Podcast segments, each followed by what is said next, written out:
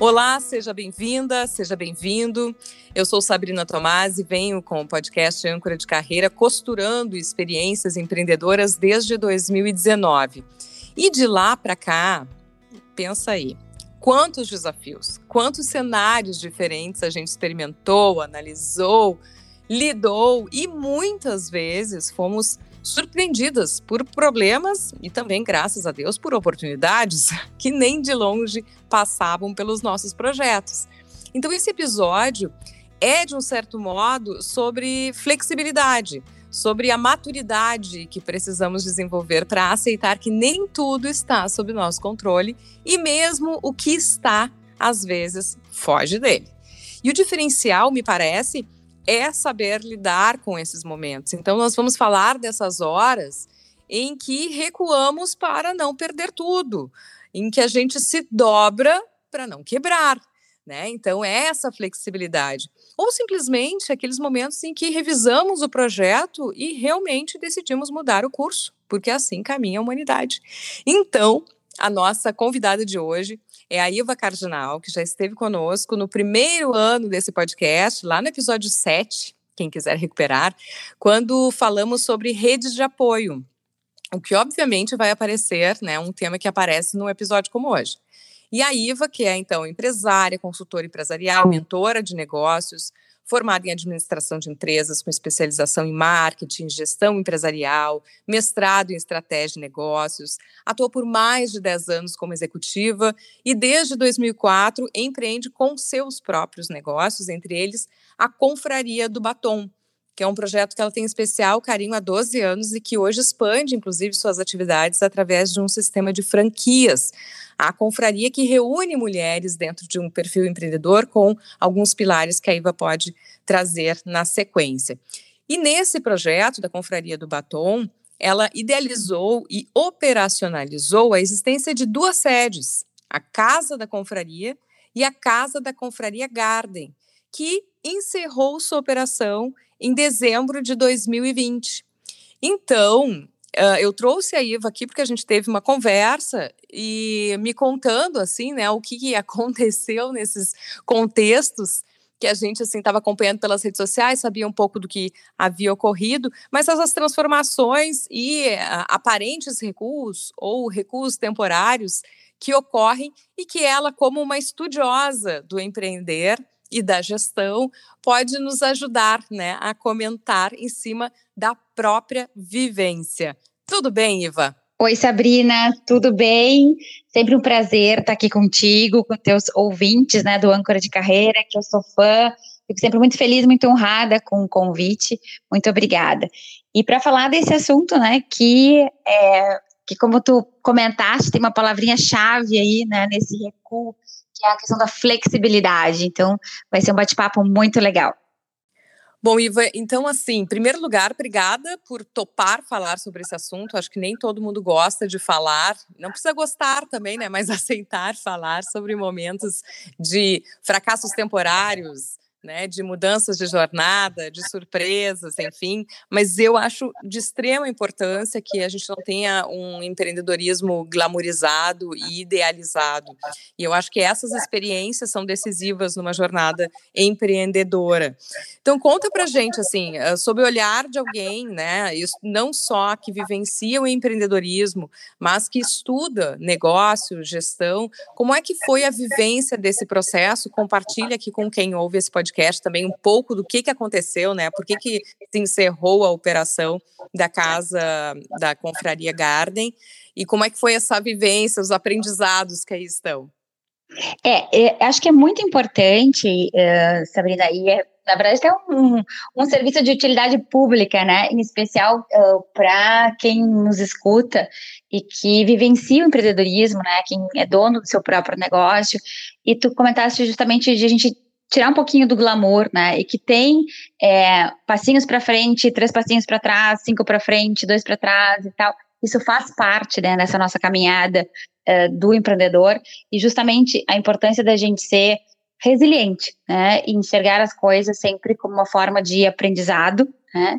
E se ajustar, né? E tomar outros rumos, é, muitas vezes ajustando o seu negócio, o seu padrão de vida, momentaneamente, pelo menos, e não deixando se abater, né, por essas, essas coisas, né, que acontecem no nosso dia a dia.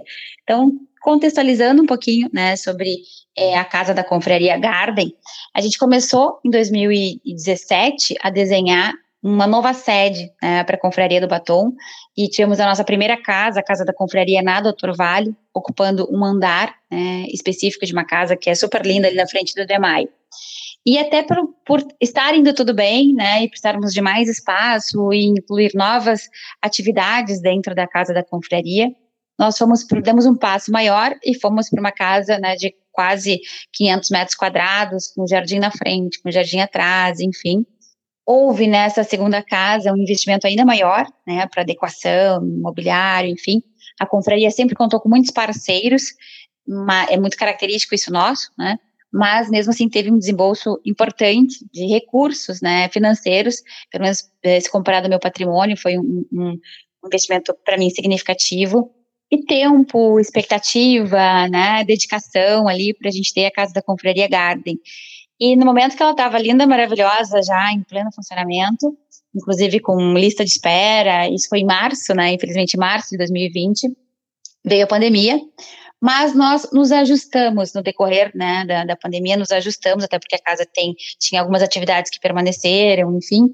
Então, eu vislumbrava, inclusive pós-pandemia, a casa da Confraria Garden com, inclusive, mais movimento e, e, e mais eh, atividades.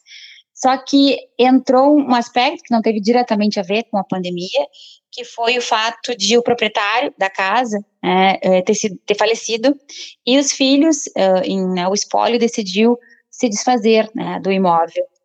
E aí entra o meu erro, né, e logo em seguida esse erro, o passinho para trás, né, para tomar impulso para outras coisas. Porque apesar de, para mim e para o meu plano de negócios, né, a casa da Confraria Garden ser algo de longo prazo, eu fiz um contrato comercial padrão de 18 meses, pelo histórico que eu sabia do próprio imóvel, né, da família, do que já tinha acontecido ali, né, do, do antigo que ficar 15 anos, enfim, eu não me preocupei é, em colocar uma multa, algum ressarcimento, enfim, alguma, um outro tipo de negociação, né, na locação comercial. E Uh, quando a família decidiu vender, né, até tive a preferência, obviamente, mas o valor é muitos milhões e tal, acabou que eu tive que abrir mão da preferência de comprar a casa, e a casa estava em negociação, né, não deu um mês, eles pediram para que fosse desocupado. Então foi um baque muito importante para mim e para o meu negócio, né, é, pedirem a desocupação da casa porque ela estava né, em negociação de venda e em seguida foi vendida. Então, essa, esse encerramento das atividades da Casa Confraria Garden, para mim foi algo no susto, né, porque o meu planejamento era outro, né, era um negócio estabelecido para longo prazo, inclusive tendo se adaptado durante a pandemia, né? E inclusive a gente tendo preparado a casa, porque ela, como ela tem essa, essa vibe do garden, do biofílico, achamos inclusive que logo depois que voltassem aos poucos, né, as atividades, a gente ia ter grandes perspectivas, né, de, de de faturamento e de eventos, enfim, justamente por essa pegada do biofílico, da, do, da natureza entrando, né, enfim. Então, foi, fui literalmente pega de surpresa, né? E aí, o que, que acontece quando a gente é pego de surpresa com uma coisa negativa? Vem mil, em um turbilhão, né, de sentimentos, desde tristeza, de angústia, de sentimento de fracasso, como que eu não vi isso, como que eu não fiz diferente o contrato, como que eu não me preparei dessa forma, enfim. Então, tem um momento que é realmente de sofrimento, né? Uh, mas eu acho que cabe a nós, daí, como donos de negócio, pensarmos em alternativas, né? Então, tem sempre aquele, aquela encruzilhada, né? É, fui pega de surpresa, é um passo que vou ter que dar para trás no meu negócio, né? É, e aí, nessa minha reflexão, eu fiquei, o que, que eu faço agora, né? Porque a casa da confraria, ou Casa Garden, sempre foi algo importante dentro do contexto confraria do batom, né? Que é a minha empresa, inclusive em termos de faturamento. Então, eu pensei das duas, uma, recomeço numa outra casa, né, com um outro investimento, enfim, ou encerro as atividades, inclusive da própria confraria. E a importância também da gente ter mentores, né, outras, outras pessoas que não estão envolvidas emocionalmente, né, com a gente ou com o negócio, enfim, para que a gente possa pensar junto. Então, junto né, com os meus mentores, a gente optou por não colocar na gaveta né, o projeto Casa da Confraria, não abrir uma outra que demandaria reforma, adaptação, comunicação, enfim. Então, o meu passo para trás foi é, entender que, apesar de amar o projeto Casa da Confraria, não era o momento de colocar uma outra casa em funcionamento, porque estávamos ainda né, na questão de pandemia, sem saber o que ia acontecer, enfim. Então, é, o meu passo para trás foi colocar esse projeto que tanto tem o meu amor, né, na gaveta, e para a continuidade da empresa como um todo, dar um passo para o lado. Né? Então, é, é, é esse movimento né, que muitas vezes a gente tem que fazer. Sigo não sigo com que características e com que aprendizados. É, tem uma série de coisas assim que a pontuar e até tem, tem alguns episódios do podcast que eu fico ouvindo e ouvindo de novo, tanto pelo meu trabalho de edição como depois de conferência, e que eu vou me dando conta de novas informações. Essa fala da IVA, para mim, é muito rica, primeiro pela transparência, né, de, de falar sobre isso. E, e, lembrar né, que por trás um empreendimento existe um empreendedor, uma empreendedora. Então, existe a possibilidade né, de, de sofrimento, de frustração, e a gente tem que lidar com isso, né?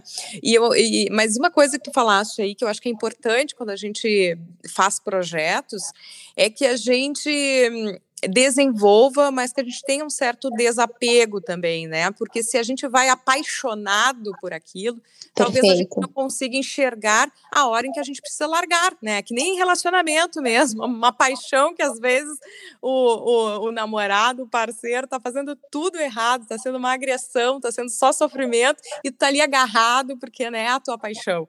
E eu acho que com os negócios passa por isso, por esse desapego para manter essa relação, no caso, este negócio. E tu mencionaste também um ponto importante, Sabrina, que é existem outras pessoas envolvidas, né? Quando a gente vai dar o passo atrás e o desapego que a gente tem que ter, mas a gente sabe que tem é, a, a influência, né? Vai, vai influenciar em outras pessoas, né? Então, é, qualquer decisão que a gente toma, inclusive do, do pé atrás, tem desde colaboradores, parceiros, Uh, pessoas da família, né, que te viram e que vão sofrer, né, porque tão, estão te vendo sofrer muitas vezes quando esse, esse passo atrás, né, ainda está sendo digerido. Então, é a gente também lidar com as nossas emoções, né, porque atrás, como tu falou, atrás de todo empreendimento tem um empreendedor, tem uma pessoa, né, com sentimentos, mas também tem outras, uh, outros entes ali, né, envolvidos.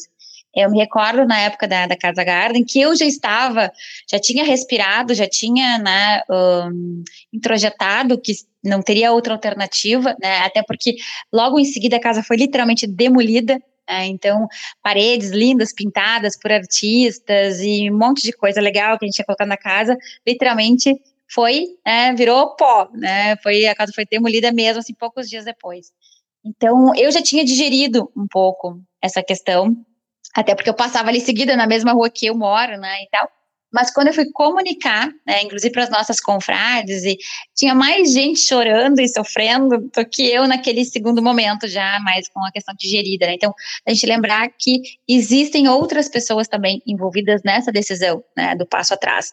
Só que daí, quando eu fui comunicar para as pessoas, eu já estava com a ferida um pouquinho mais curada, né, e já tinha um plano né, do que fazer. Já tinha decidido, eu só vou comunicar para as pessoas quando eu já tiver decidido o que eu vou fazer, né, desse meu recuo é, involuntário, porque não era essa a intenção, porque a gente faz, às vezes, recuos pensados, né, estrategicamente pensados, por uma questão de mudou o mercado, ou tem que me adequar em virtude da pandemia, tenho que diminuir o tamanho, ou né, eu faço recuos muitas vezes assim com tempo, avaliando, conversando, por iniciativa própria, né? Muitas vezes motivados por questões, né, outras, mas eu tomei a decisão. Nesse caso da Casa Garden, é, foi no susto, é, então, parece que foi mais um pouco mais dolorido, assim, porque saiu, né, do. Não foi nem pela questão da pandemia, mas por, né, do me doeu, assim, é, o susto também. Mas a importância da gente pensar em. Quando até aqui fica a dica, porque eu senti isso, né, de é, ter eu já me aliviado, né, em termos de, de, de primeiro sofrimento, de, de dor, introjetado a questão do, né, do prejuízo financeiro também que tinha acontecido e tal, e já pensado, né, o que seria o passo adiante. Né? E quando eu fui comunicar, muitas pessoas já, calma, não precisa ficar tão triste, né? Uhum. É, vamos para outro caminho que também vai ser muito legal e que a gente é, vai junto e vai crescer de novo e tal. Eu quero trazer, até em função disso, porque tem essa relação de uma hum, transparência com os clientes, os fornecedores, a sua rede, que é, a gente sempre traz aqui no Âncora de Carreira alguns depoimentos para ilustrar a conversa, agora da Valéria Nieto, que é Relações Públicas de Formação, mas há 15 anos tem a Casa de la Madre, que é uma loja que ela descreve como produtos manuais e afetivos. Vocês sigam lá para vocês terem ideia, eu sou apaixonada pelos produtos que elas têm ali.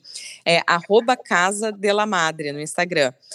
Então a, a, Valéria vai contar um pouquinho do que passaram mas hoje, só para dizer para vocês que a Casa de la Madre eh, sobreviveu. Está Lucas de Oliveira aqui em Porto Alegre, junto com outros negócios da família, né, que também são relacionados às manualidades, que é o Nieto Ateliê de Molduras e a Galeria de Arte, que eles têm já há 35 anos. Então vai aí o depoimento da Valéria. Olá, meninas. Olá, Sabrina. Obrigada pelo convite para falar aqui do tema é, recuar para avançar. É, falar sobre como a gente recuou uh, nesses tempos tão difíceis, né, para todos nos nossos negócios. A gente teve que fazer um recuo bem grande. Eu não acho que esse recuo foi assim muito estratégico, ele foi uma operação de guerra praticamente, porque a gente não pôde Uh, a gente não pôde recuar estrategicamente assim pensando ah vou para lá vou para cá não é assim fecha rápido antes que tu te rale mesmo né foi uma coisa forçada, radical, assim. Esse foi meu primeiro fechamento. Eu, eu saí correndo, praticamente, do, do shopping Iguatemi, né? Que era onde a gente tinha a nossa loja. E porque ali o aluguel é alto, né? E cada vez que abria, reabria, aquele abre, fecha, abre, fecha, cada vez que abria vinha aquele aluguel gigantesco e o público não, não, não ia, não, não frequentava o shopping. E daí tu ficava lá uh, tendo que ter produto na loja, tendo que ter loja aberta com funcionário e tudo, e não, não acontecia. Ao mesmo tempo, quando tu opta por fechar uma loja de shopping, existe lá um contrato que diz que se tu fecha antes de do término do teu contrato, tu paga uma multa, uma multa, né? E aí, mas eu não vou nem entrar muito no mérito, eu consegui negociar com o shopping, assim, é algo que hoje em dia eu estou pagando, mas uh, eu, eu consegui me entender com eles lá. Mas sim, tu tem que arcar também. Quando a gente é empresário, a gente. Eu ouvi esses dias alguém dizendo que tu não fica dizendo empregado, né? O empresário. Ele fica desempresário, porque tu, quando tu fecha um negócio, tu assume dívidas, né? Ah, tu tem que demitir gente, tu assume dívidas e tu fica, além de estar tá com o teu negócio fechado, tu ainda assume muitas continhas altas, né? Mas então foi a minha primeira uh, decisão né, do, de recuo. Foi o fechamento de uma das lojas e depois veio o segundo, porque teve a segunda a segunda, o segundo fechamento da pandemia, que foi no ano agora, esse ano, né? E aí a gente teve que fechar a outra. Mas o que fez a minha marca ficar viva foi o meu relacionamento com o meu público, a fidelidade do meu público. Acho que a minha forma de me comunicar, minha transparência, minha troca, eu fui muito. Uh, eu acho que eu fui transparente, mas eu tive um retorno tão amoroso, tão fantástico do meu público, que eu sou tão grata, sabe? E eu consegui levar, né, ele junto comigo, junto com a minha marca. Eu acho que eu cresci com isso. Cresci, coloquei mais amor ainda no meu negócio em função desse amor que eu recebi de volta. Então, eu acho que para mim ficou uma lição muito grande de assim, quando tu faz com, com verdade, com amor, com realmente tu acredita no teu trabalho e tu entrega isso de uma forma que tu consiga comunicar isso, né, do teu coração, eu acho que o retorno que tu tem, além de muito carinho, é uma fidelização linda e um trabalho melhor ainda que tu consegue desenvolver. Então acho que essa que ficou para mim esse ensinamento todo desse recuo. Um beijo, gurias. Espero ter contribuído aí com o meu depoimento.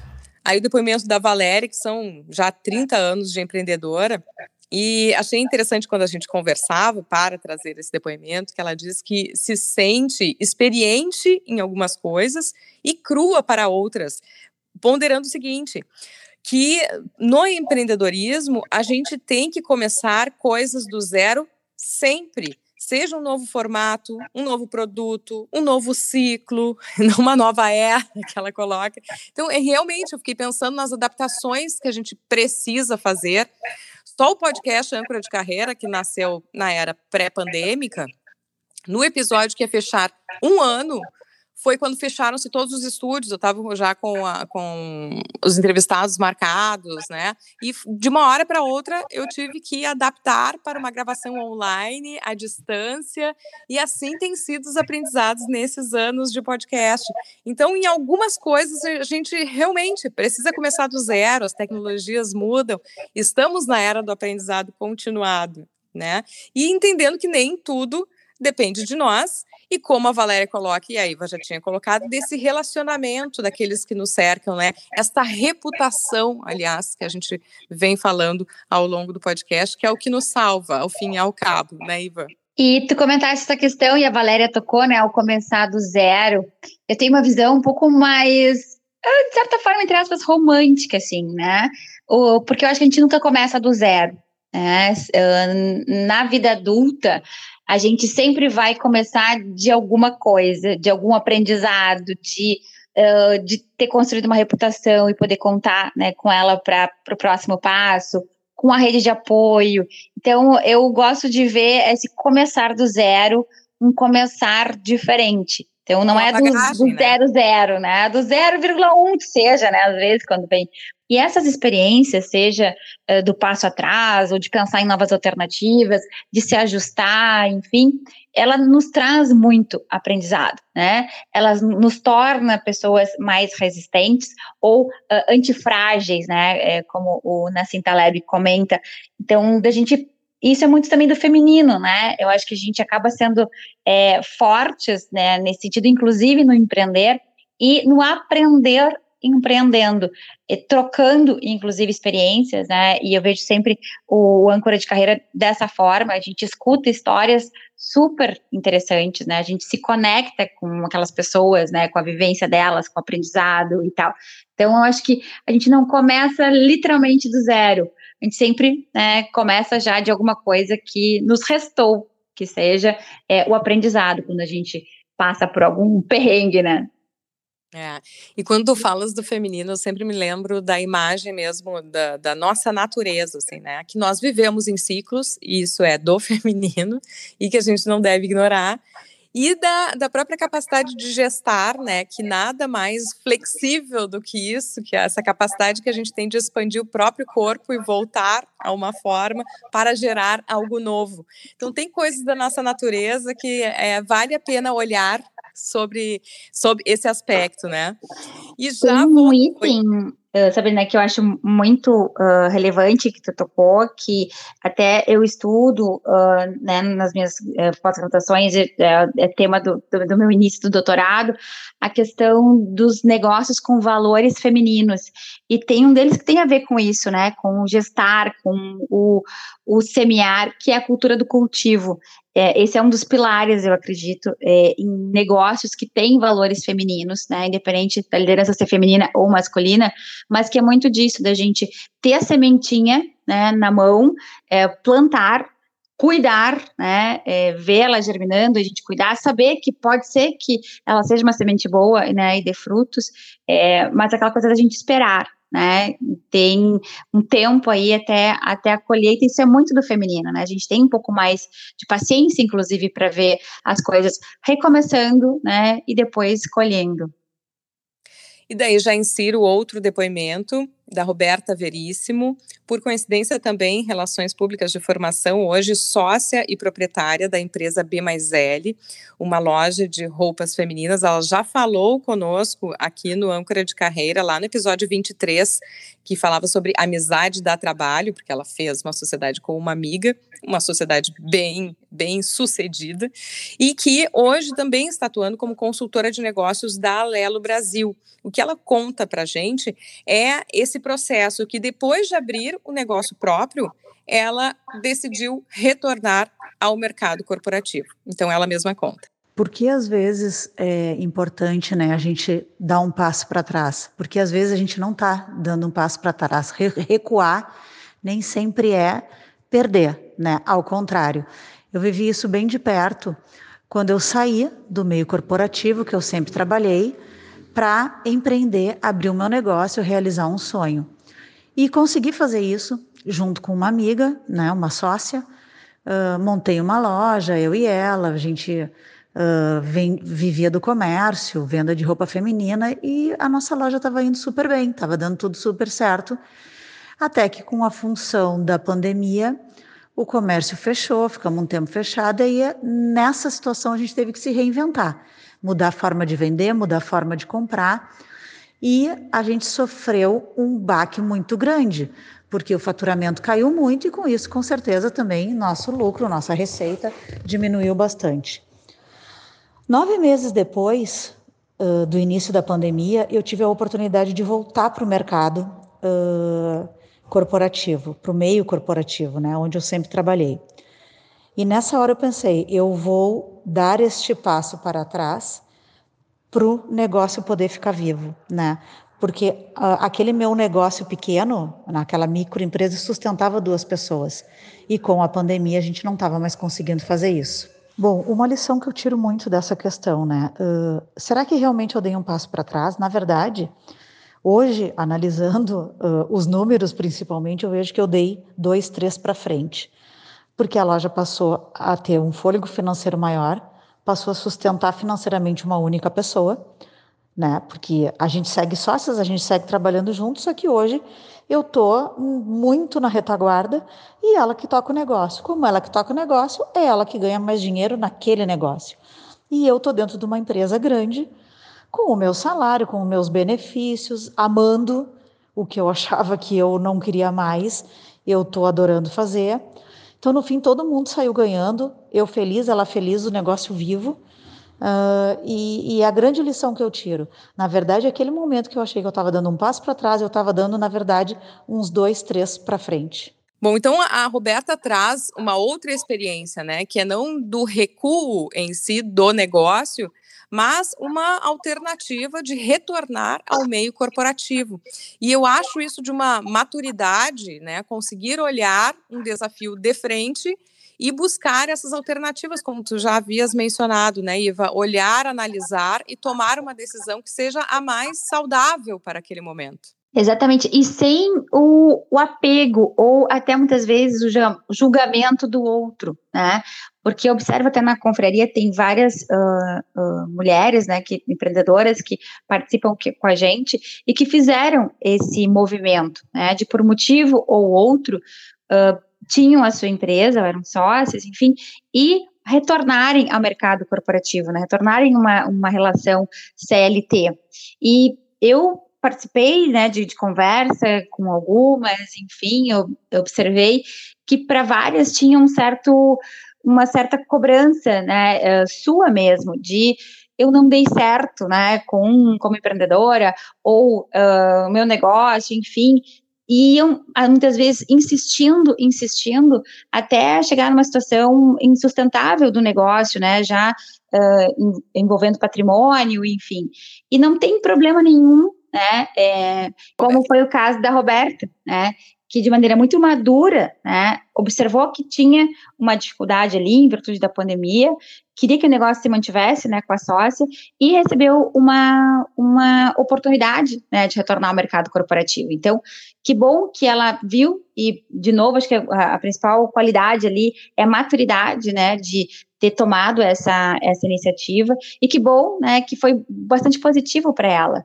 Então, essa questão de muitas vezes é, as pessoas verem o retorno, né, a, um, um, a forma antiga, muitas vezes, de trabalho que tinham, não tem problema nenhum. Né? É um, um, passo atrás que muita gente dá, e é muito melhor a gente dar esse passo atrás do que insistir num negócio que tem, por X características, é, tá ali condenado, né, a ir definhando ou gerar uma frustração, né, uh, diferente, enfim. Então, não tem problema nenhum voltar a ser CLT. Né? Daqui a pouco, se for o caso, se for o chamado, se vê uma oportunidade, volta a empreender ou empreende em paralelo. Então, aqui eu acho que o que eu vejo e que queria né, um convite à reflexão é que é, é um passo atrás, mas que muita gente faz, é importante muitas vezes fazer, é estratégico fazer, e não tem demérito absolutamente nenhum, ao contrário, é um ato de coragem. Além de que eu fiquei pensando que, uh, às, às, vezes, parece que a gente coloca num bolo, assim, mercado corporativo, como se fosse tudo uma coisa só. Às vezes, uma experiência uh, negativa ou passada que eu não quero reviver, vai ser completamente diferente quando eu digo sim para uma outra oportunidade. É uma nova experiência, né? É um novo momento no mercado corporativo, não é nem necessariamente um recuo, mas um avanço, como Exatamente, a Roberta. como foi o caso e, da Roberta. E penso também na questão híbrida, daí falando por mim, né? Se, se há um aprendizado da pandemia, é o contexto híbrido. Ah, era só presencial, predominantemente, depois foi todo mundo obrigatoriamente pro, para o online, e agora estamos nessa vida que alguns estão ficando num híbrido, né? E daí me, me recordo de um episódio que, que foi terapêutico para mim aqui, quando eu estava falando sobre projetos paralelos, e eu me vi na seguinte situação. Eu estava com um podcast empreendedor, com a minha empresa aberta, e metade do turno eu fazia o podcast da Prefeitura de Porto Alegre como servidora pública. E Deus, como assim agora eu falo de empreendedorismo, mas eu sou servidora pública? E daí a, a entrevistada, Gabriela Ferreira, assim, veio como um anjo, me deu a seguinte luz de esclarecer o conceito de empreendedorismo, né? Como a capacidade de reunir recursos para entrega de um resultado de uma maneira diferente. E isso se dá no meio corporativo, num negócio próprio ou no serviço público, que, aliás, precisa muito de posturas empreendedoras. Então, eh, eu vivi um tempo híbrido, né, de, desses, dessa atuação empreendedora. E eu acho que é importante que a gente tenha esse olhar mais flexível, mais uma vez, para que a gente não, não esmoreça abraçado na nossa rigidez. Exato, essa, essa tua frase também é muito reflexiva, né? Porque se a gente se apega né, uh, num status quo, ou tem receio do que vão pensar, e optamos por nos mantermos como empreendedoras para não ver né, um, isso como um recuo ou como um fracasso. Não, muito longe disso. Se é planejado, se é uh, vislumbrando algo melhor, né, ou para evitar algo pior, super positivo. A gente tem que olhar isso com, com compaixão né, para as nossas decisões, se for o caso. Iva, já obviamente estouramos o nosso tempo, assim, né? Ah, já? Milhares de coisas para fruir da tua fala, da tua experiência, mas hoje a gente se impôs o recorte a respeito de recursos para avançar. Mas eu não queria que tu fechasse sem um, falar um pouquinho de, de, planos, né? Não só para a gente não ficar olhando só para trás, mas falar um pouco desse momento de franquias e dos planos da confraria, sim, sim. para que a gente saiba que a gente recua, a gente se movimenta, a gente aceita, mas seguimos com planos e também já dando as redes onde o pessoal pode conhecer o trabalho. Perfeito. É, logo depois, então, ali na, no meu momento de reflexão e, de certa forma, de luto, né, durante é, o fechamento da Garden, eu resolvi tirar, junto, conversando né, com os mentores, um projeto que estava adormecido dentro da confraria, que era justamente o crescimento através do sistema de franquias, né, franquias de serviço. Então, eu vi isso como uma forma de darmos um passo adiante. Né? Então, eu recuei forçosamente, né, no susto e né, com algum sofrimento ali em virtude do fechamento da Casa Garden, mas uh, isso foi em dezembro, em janeiro a gente já estava em movimento para tirar do papel a ideia da, das franquias. E aí a importância da gente buscar uh, parceiros, né, e pessoas que possam pensar, inclusive, junto com a gente. E aí eu busquei a ajuda do Sebrae, e fizemos um estudo de franqueabilidade, né, da Confraria do Batom, foi, né, visto como sendo bastante positivo essa alternativa, e aí, com a consultoria do Sebrae, que tem, né, consultores especializados dentro das, das normas da ABF, enfim, criamos né, a, a, estrutura da, do sistema de franquias e começamos a rodar em março é, final de março, um piloto, né? Porque eu gosto sempre dessa, desse passinho bem um, correto né? e bastante estruturado, até porque daí eu estaria falando de dinheiro de terceiros, não só do meu, e de expectativas, né, de terceiros, não só as minhas. Então, a gente fez um piloto né, com Santa Maria, com a Ju Quinteiro, que é advogada lá e queria empreender, e foi super, foi ótimo os resultados. Em, oito, menos de oito meses, ela recuperou o investimento e super feliz com várias portas que se abriram, enfim. E aí nós também nos empolgamos, né, em começar em setembro daí a convidar outras mulheres a fazerem parte dessa rede. Então a gente já está com Viamão um, rodando e mais duas um, duas possíveis franqueadas em negociação. A gente espera entrar nos próximos dias já com mais duas franquias fechadas. Né? Então, é, é, a gente ter realmente. E aí foi um, um, um livro que para mim foi bastante interessante e caiu como uma luva. E se tu me permite, porque eu sei que tem essa, as dicas né, de livro, se tu me permite compartilhar. Entramos já no, na, na mentoria bibliográfica aqui do nosso podcast.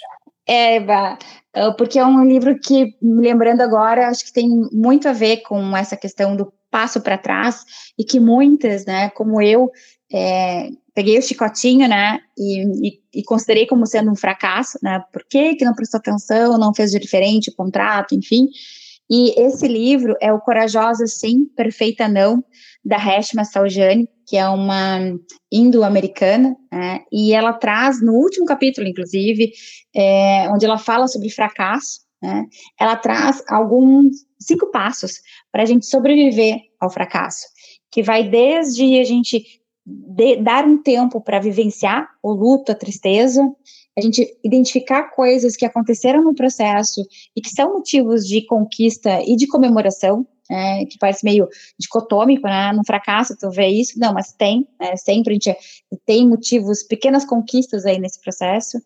É, o sacudir a poeira, né? Fazendo alguma coisa que a gente gosta, né? Nos dando é, a opção de é, viajar, de fazer um exercício, literalmente desopilar. E o quarto passo, que eu acho que é o mais importante deles, né? Quando a gente tem um, um, né, um motivo para repensar carreira, negócios, enfim, que é a questão de reavisar realinhar, uh, lembrar do seu propósito, né? Que inclusive a Valéria comentou, de por que, que a gente faz, né? O que a gente faz. E se faz bem, o que, que precisaria ajustar para seguirmos adiante? E o quinto, que é fazer de novo, né? Tentar de novo, de um outro jeito, que é o dar o passo. A gente deu um passo para trás, vamos de novo, dando um passo para frente, um pouco diferente, mais maduras, mais experientes, mas nunca esmorecendo, né? Ou deixando de acreditar na nossa capacidade. Eu tô falando isso, me lembrei muito da, de uma frase da Heloísa Helena, da Secret Pioneira, quando falou aqui, que era: Eu nunca perco, ou eu ganho, ou eu aprendo. Eu achei Sim. essa frase ótima. É maravilhosa. Mas a gente tem que ter a humildade, né, de ver onde que eu errei, por que que eu errei e como é que eu faço para não errar de novo. Né? Ninguém me pega mais em contrato. Não sou advogada, mas já sei direto, tipo assim, ó, quando parece qualquer coisa, vamos né, nos munir de informação. Então, o que, que a gente aprende em cada um desses episódios né, da vida que nos fazem é, fechar uma loja, é, abrir num outro lugar de maneira reconfigurada, colocar o projeto na gaveta, né, como eu fiz, e ir para um caminho paralelo, né, uh, olhar de maneira madura e fria, de certa forma, e fazer um passo diferente na carreira, voltando a CLT, como a Roberta fez, não importa. É o tentar de novo, né, de maneira diferente, sabendo que tu aprendeu, né, como, como disse a Heloísa Helena. Então, da gente ter esse olhar, né, que de certa forma é um olhar carinhoso para a gente mesmo, né, é, que não tem problema nenhum dar um passo para trás, um passo para o lado, ou até engolir né, um fracasso, desde que ele venha acompanhado de aprendizado e de mais força para a gente. Isso é empreender. Muito obrigada, Iva Cardinal, pela transparência, pelo relato tão claro, tão preciso e ao mesmo tempo tão afetuoso, tanto com os negócios como quem te ouve e te ouviu ao longo desse podcast. Muito obrigada. Eu que agradeço, sempre um prazerzão conversar contigo, Sabrina, é, e estar tá aqui presente no Âncora de Carreira. Espero que tenha vindo algum insight, algum ensinamento, e eu estou por aí, né, se alguém quiser trocar uma ideia, né, ser acolhida, né, nesse sentido, até pensar em novos passos para si, conte comigo, com a Confraria do Batom, é sempre um prazer conversar com mulheres empreendedoras. No Instagram, como te encontram? Como encontram a Confraria? Arroba Confraria do Batom, né, com M no final, e eu, arroba Iva Cardinal. Muito obrigada mais uma vez e a vocês que chegaram até aqui. Então fica né, esse olhar que ah, estabeleça objetivos, é importante para guiar a nossa jornada empreendedora, mas que não sejamos escravas dele. E você também sempre entra em contato comigo, pode ser pelo arroba Sabrina Tomasi, lá do Instagram, ou arroba Sabrina Tomasi também no LinkedIn, em que a gente troca ideias, troca experiências e avança. Até o próximo!